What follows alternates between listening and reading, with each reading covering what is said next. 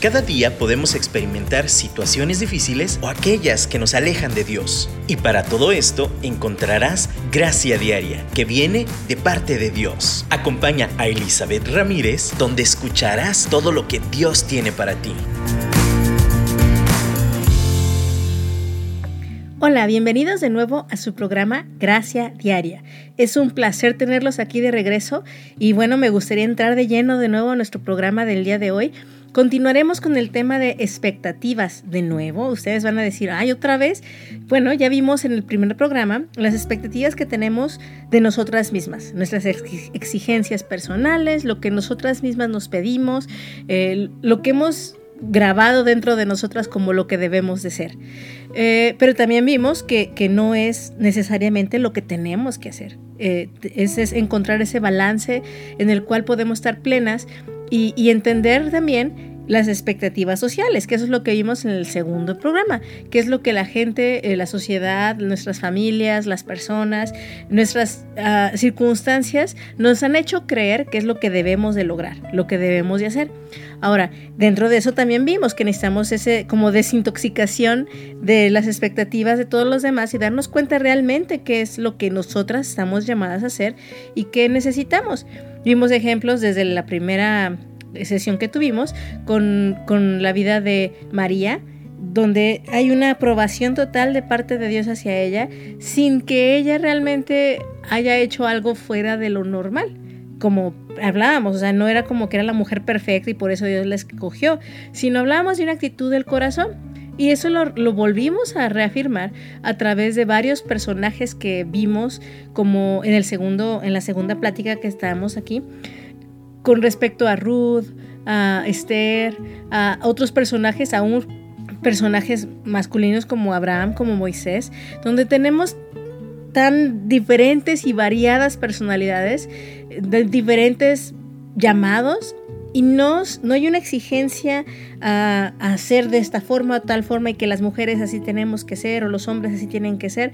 Realmente es algo que, que Dios nos afirma y eso, como les decía también, hay muchas cosas que sí están como bases, pero, pero aún así es donde vemos la multiforme gracia de Dios en las diferentes personalidades y formas. Pero algo que de verdad me gustaría platicarles antes de pasar a otro tema es las expectativas que tenemos de los demás.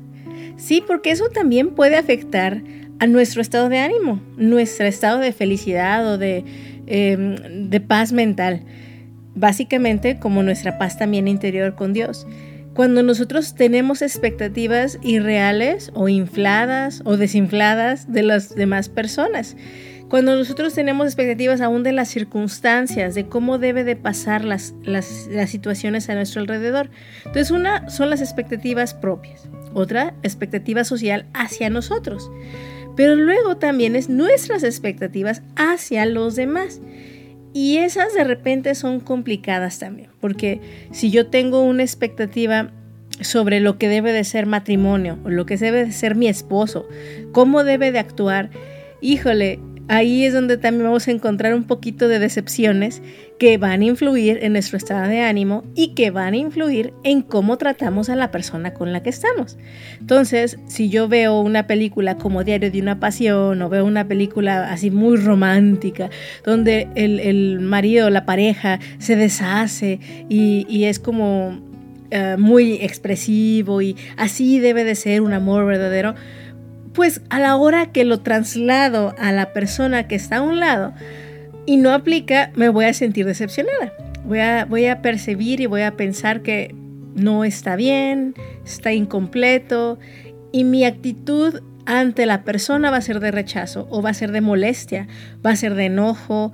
Eh, es donde encontramos como cómo estoy enojada con tal persona, con, en este caso con mi pareja, estoy muy molesta con él y no sé por qué. Y a veces de verdad la otra persona mucho menos está enterada de por qué nosotras estamos tan reactivas. Y, a veces es algo tan complicado y tan sencillo como encontrar una expectativa en nuestro corazón y en nuestra mente de lo que pensamos que la otra persona debe ser. Y, y, es donde de nuevo tenemos que sentarnos, como hemos estado platicando y platicando, y evaluar si realmente eso que estoy esperando de mi esposo, mi pareja, de mi novio, es algo real, es algo que de verdad debería de considerar que es aplicable a mi relación, a mi, a mi estado en el cual nos encontramos. Es otra historia, es otra relación, es otra, son dos mundos, dos personalidades distintas y querer que encaje eso al sueño platónico romántico que vemos en las películas es a veces tan complicado y decepcionante que nos encontramos nosotras mismas decepcionadas y tristes, enojadas y molestas. Entonces, estas mismas expectativas alimentan emociones negativas muchas veces. Y, bueno, miren, vamos a hablar de diferentes cosas. Hay expectativas, como les digo, que la sociedad misma, como hablábamos la vez pasada, nos han influido hacia la relación, por ejemplo, de pareja, hacia lo que debe de ser la familia, como les decía la vez pasada con respecto a la maternidad. No es que todas las mamás deben de hacer esto, o ninguna mamá debería de hacer esto.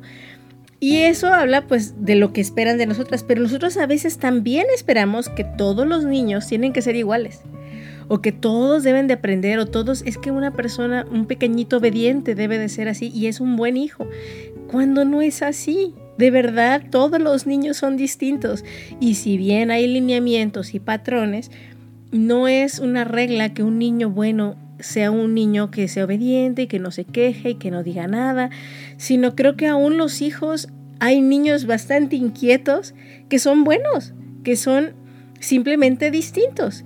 Y en esa aceptación y en ese entender el paradigma diferente en mi familia, en las personas a mi alrededor, en mi pareja, en mi esposo, eso nos va a ver, ayudar a ver con más gracia a las personas.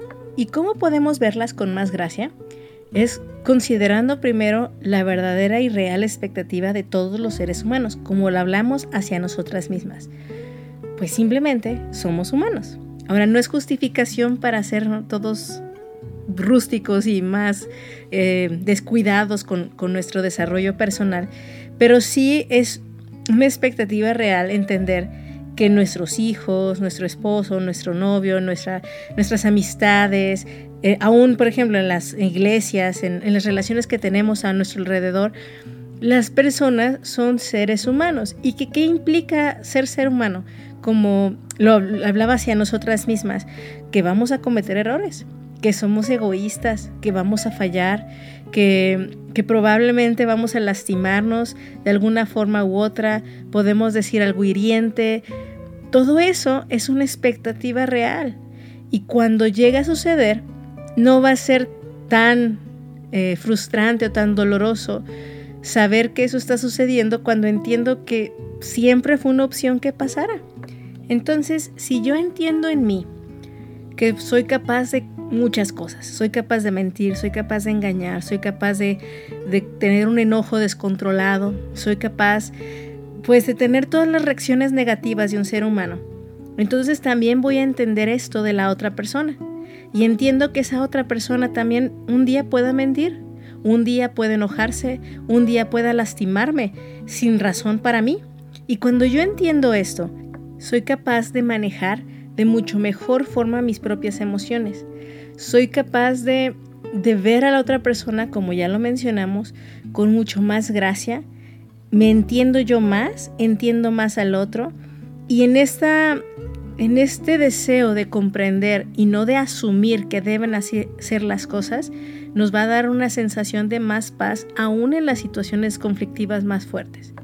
Y no solo hacia las personas, sino a las situaciones y a las condiciones de esta vida. Si yo entiendo que vivimos en una tierra caída, en donde pues las malas decisiones y el pecado nos han llenado de consecuencias, entonces es de esperarse que algo va a salir mal.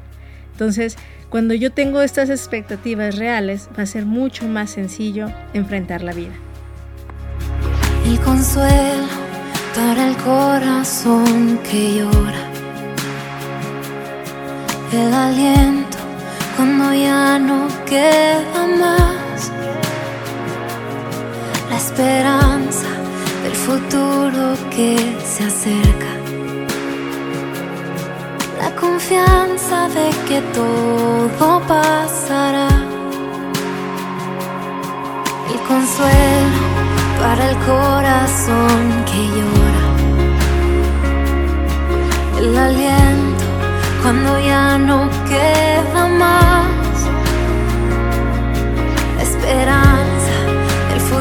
lo que se acerca.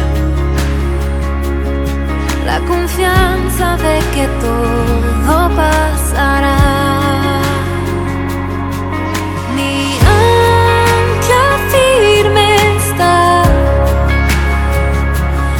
temeré, sé que tú con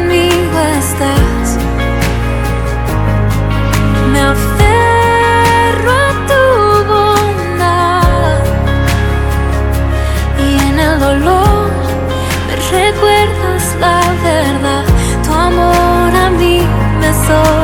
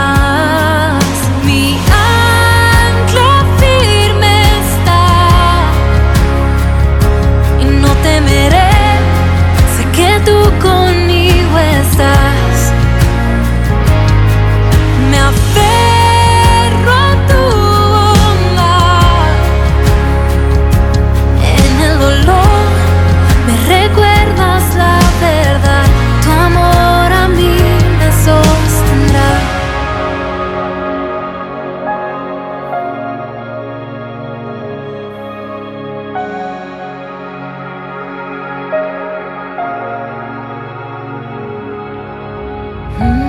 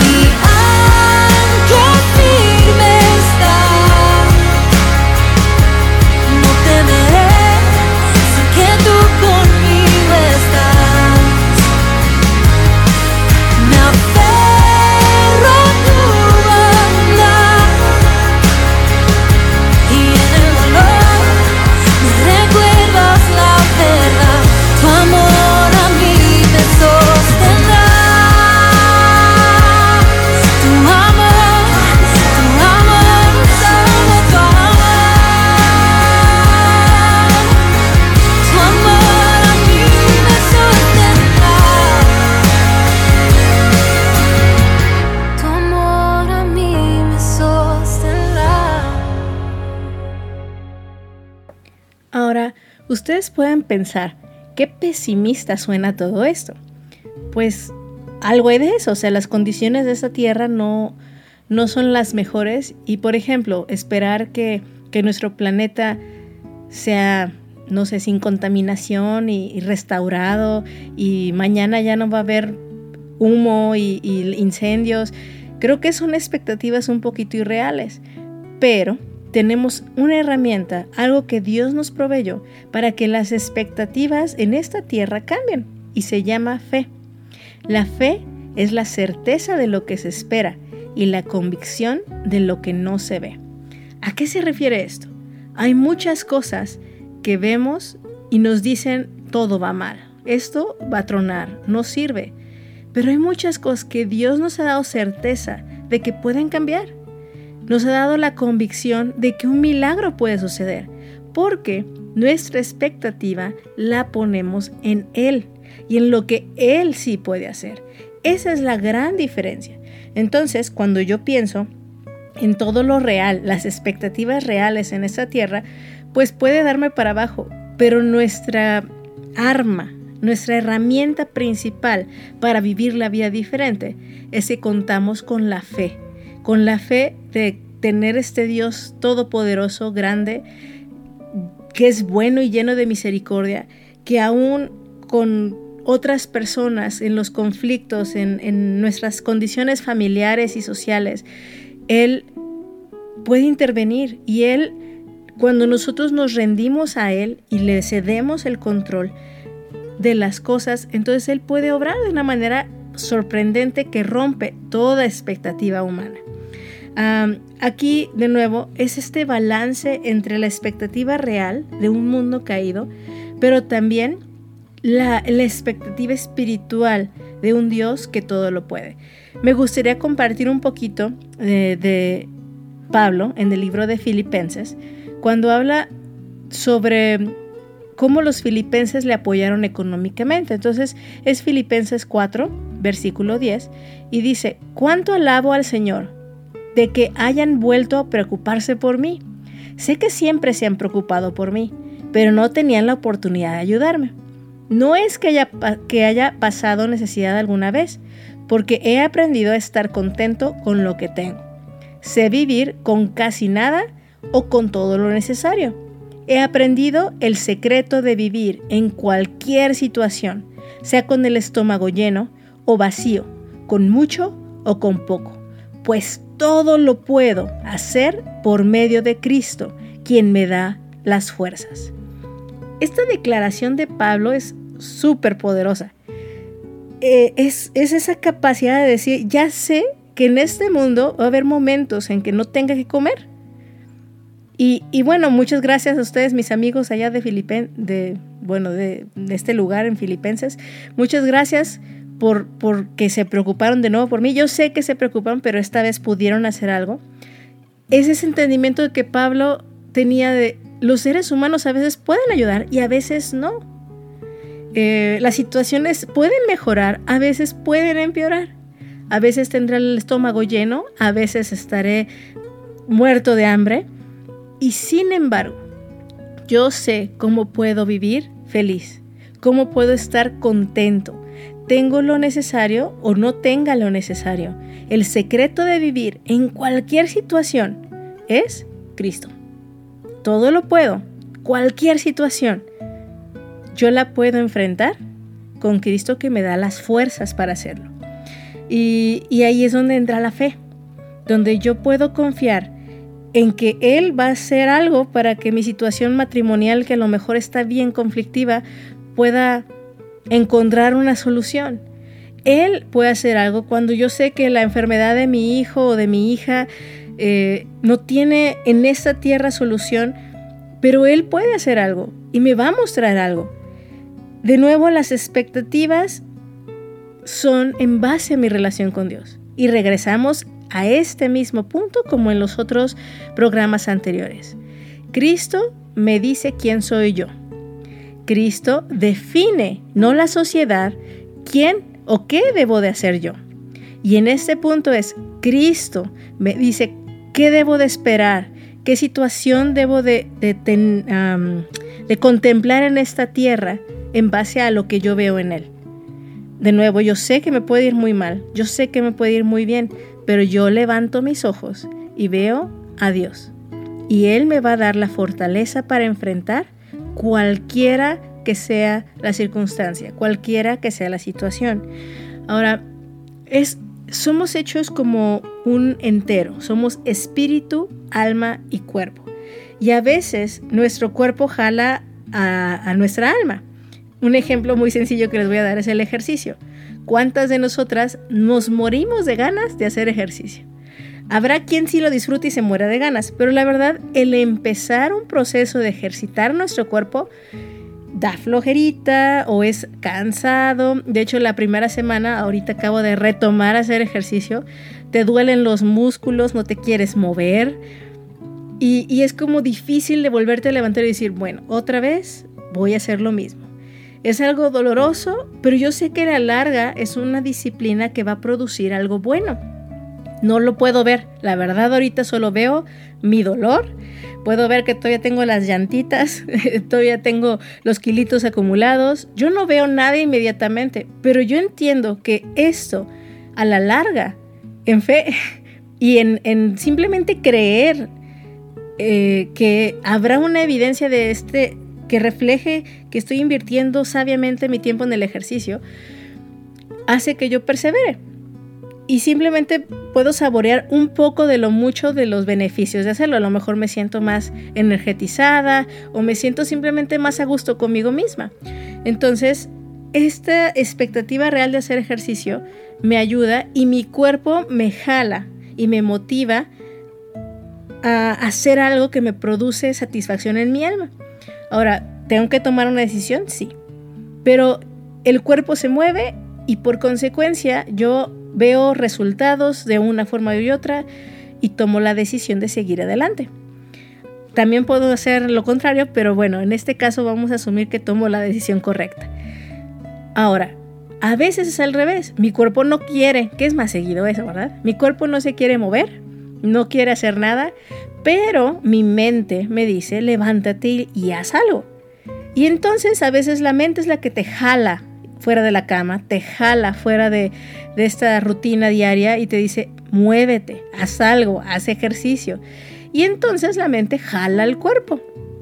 Y está bien, hay momentos para todo, hay momentos de que desde el exterior viene la ayuda y el interior jala. Y hay momentos en que la ayuda es desde el interior y entonces jala al exterior, que es el cuerpo. Pero aquí tenemos también al espíritu, que es esta verdad, que es sobrenatural sobre todas las demás, que es tenemos a Cristo y Él nos fortalece para hacer todo. Y esa fuerza influye directamente en nuestra voluntad, en nuestro deseo de avanzar y de seguir adelante. Por eso yo puedo decir que Cristo me da las fuerzas para hacer todo. Ahora, en esto que les acabo de decir de espíritu, alma y cuerpo, yo tengo ese entendimiento, por lo tanto, puedo esperar cosas reales, puedo tener entendimiento de que a veces mi cuerpo va a jalar, a veces no. A veces mis emociones van a jalar, a veces no. A veces mis ideas pueden tener como el entendimiento, pero todo lo demás no. A veces y sobre todo, lo más importante, mi espíritu tendrá hambre, pero como dicen, dice la escritura, también a veces el cuerpo, la carne es débil. Ahí es donde yo me aferro a Dios, me aferro a la fe del Hijo de Dios, que Él me dice que yo puedo hacerlo todo y me levanto y decido mover a mi cuerpo y a mi alma. Eso es todo un reto. Ahora, ¿cómo lo aplico hacia los otros? A la expectativa que tengo de los demás. De nuevo, no inflo mis expectativas, no las estoy poniendo en la persona. Yo no digo, ay, mi esposo es lo máximo y, y, le voy a poner una máscara de bonito y entonces empiezo a tener una utopía. Empiezo a creer cosas que no son, pero porque yo me las invento. Empiezo a tener esa imagen inflada y distorsionada porque yo creo que es fe, pero realmente no lo es. Es mi deseo humano, carnal, de ver algo que no existe. Pero la fe está en Cristo, la fe en que Él sí puede hacer las cosas que nosotros como humanos no podemos. Él sí puede influir y obrar en nosotros cosas que nosotros como humanos sería imposible. Yo te quiero dejar reflexionando en esto. ¿Qué cosas son mías, de mi carne, de mi pensamiento? ¿Y qué cosas son de Dios? ¿Y cómo aplico esto hacia los demás y hacia mí misma? Gracias hay cuando paso por el fuego. Abres camino donde no lo hay. Al recordar lo que has hecho en mí, lo que un día fui lo que recorrí. Sé que a mi lado siempre estás. Hubo uno más entre las llamas que estuvo junto a mí. Hubo uno más sobre las aguas pudo el mar abrir. Que en mi interior no queden dudas de cómo libre fui. Hay una cruz que muestra el precio que Jesús pagó por mí. Hay uno más entre las llamas.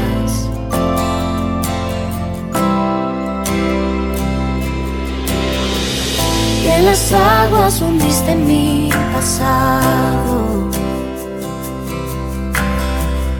Ahora sé que un esclavo al pecado no soy. Al tropezar en mi caminar, me levantaré, yo persistiré. Mira al frente y no volveré nunca atrás. Yo sé que a mi lado siempre estás. Hay uno más entre las llamas. Está hoy junto a mí. Hay uno más sobre las aguas que puede el mar abrir. En mi interior no quedan dudas de cómo libre fui. El mismo que venció la tumba, ahora vive en mí. Hay uno más entre las llamas. Oh, oh, hay uno más entre las llamas. Oh, oh, tú los vencerás, las tinieblas a tus pies se rendirán, rugirá tu voz desde el cielo y los muros caerán, traes libertad, las cadenas ante ti se romperán, nada nos separa, nada nos separa.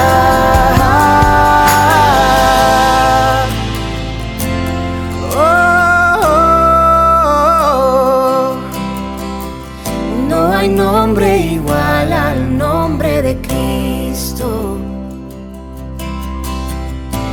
fue, el que es y por siempre será. Aunque no sepa lo que vendrá, sé que tu verdad nunca fallará. Yo sé que a mi lado siempre estás. Yo sé que a mi lado siempre estás. Habrá uno más entre las llamas que va a estar junto a mí. Habrá uno más sobre las aguas que puede el mar abrir. Que mi interior no queden dudas de tu fidelidad. Me alegraré en las batallas, porque conmigo ahí estarás. Me alegraré en las batallas, porque conmigo ahí estarás. Me alegraré en las batallas, porque conmigo ahí estarás. Vamos a terminar nuestro programa de hoy y me gustaría aterrizarlo reflexionando sobre algo que Jesús mismo dijo, que es la regla de oro. Haz a los demás como quieres que te hagan. Y algo que a mí ha sido una base para todas mis relaciones es cómo me gustaría que me tengan la paciencia las personas como yo se las tengo a los demás. Es decir, bueno, al principio no era así, al principio yo era muy desesperada, pero después, cuando yo empecé a ver y, empecé a darme cuenta que yo quería que la gente fuera más paciente conmigo, que, que me diera más gracia, que tuviera más consideraciones, entonces yo me di cuenta que yo tenía que hacer lo mismo hacia los demás. Como, por ejemplo, al ir manejando, A mí no me gusta estar pitando y gritándole a las personas porque yo sé que soy bien distraída, tengo que confesarlo. Soy muy distraída manejando, entonces de repente puedo hacer algo que moleste a otra persona, me pueda meter o pueda quedarme parada en un semáforo más tiempo de lo normal.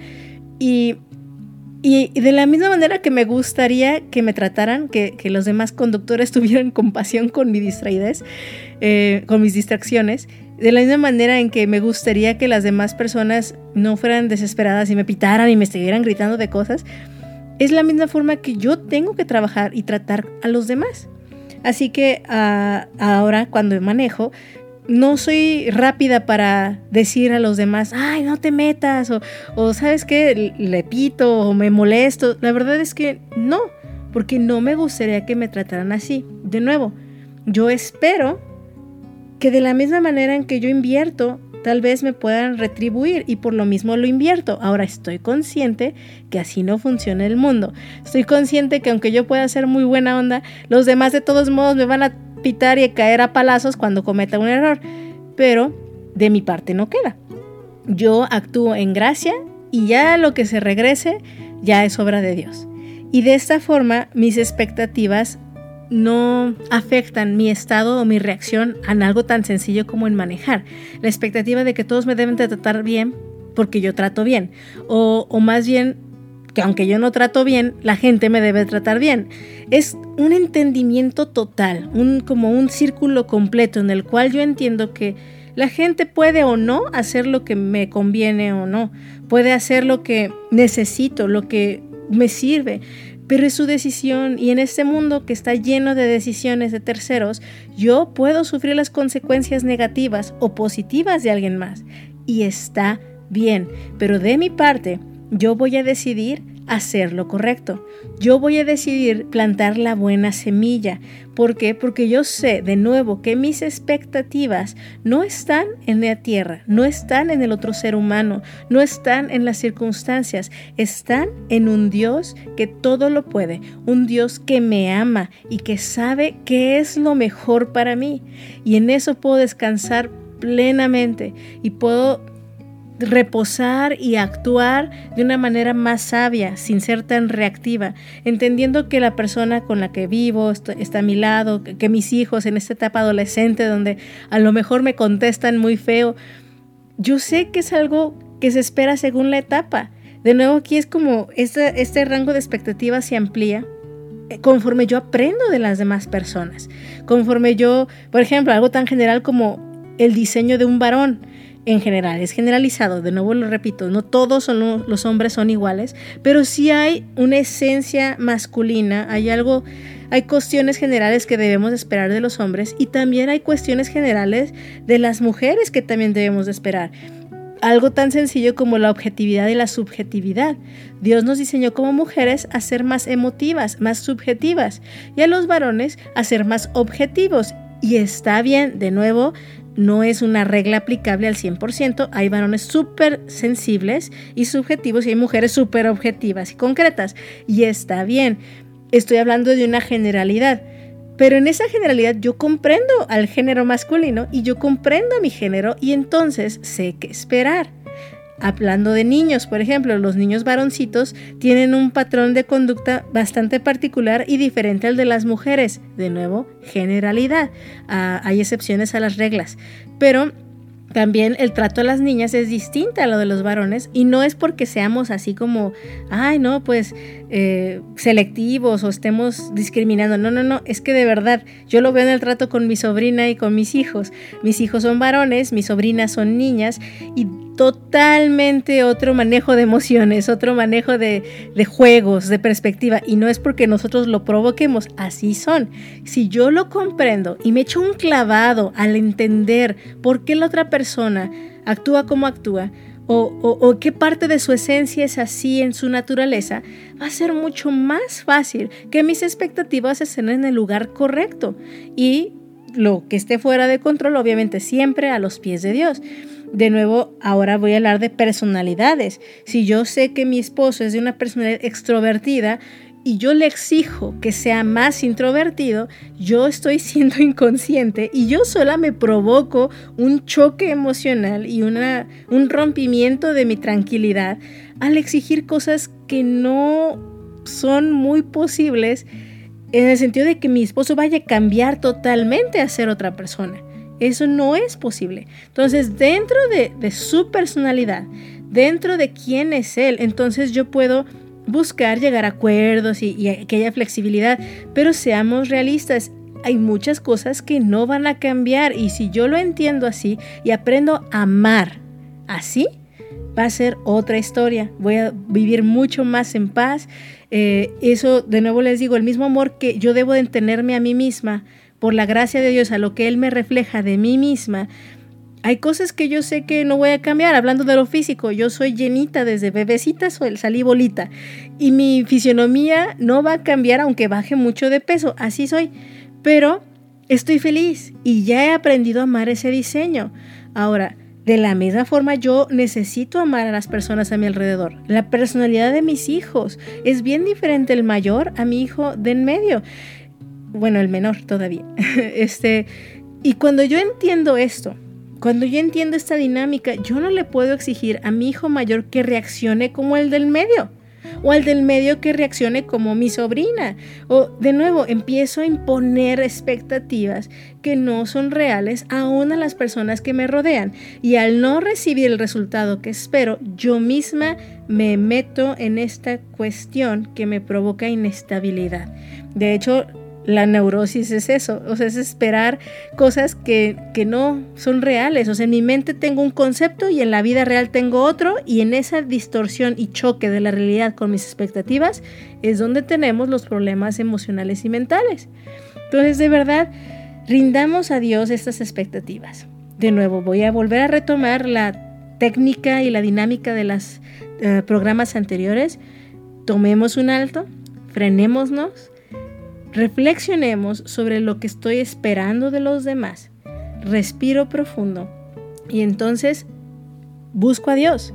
Y le pregunto a Dios, enséñame a amar, enséñame a, a entender a los demás, a tener las expectativas reales de lo que debe de ser en ti, no de las personas, en ti a poner mi mirada en el autor y consumador de nuestra fe, que es Jesucristo.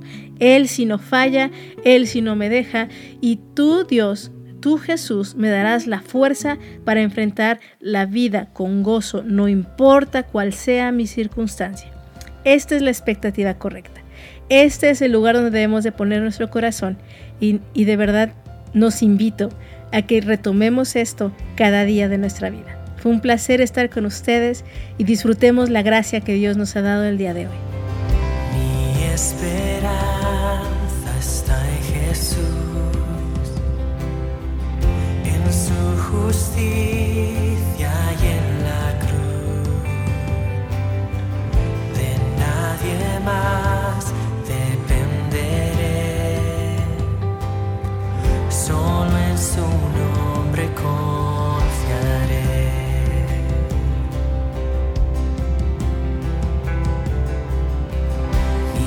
Esperanza está en Jesús,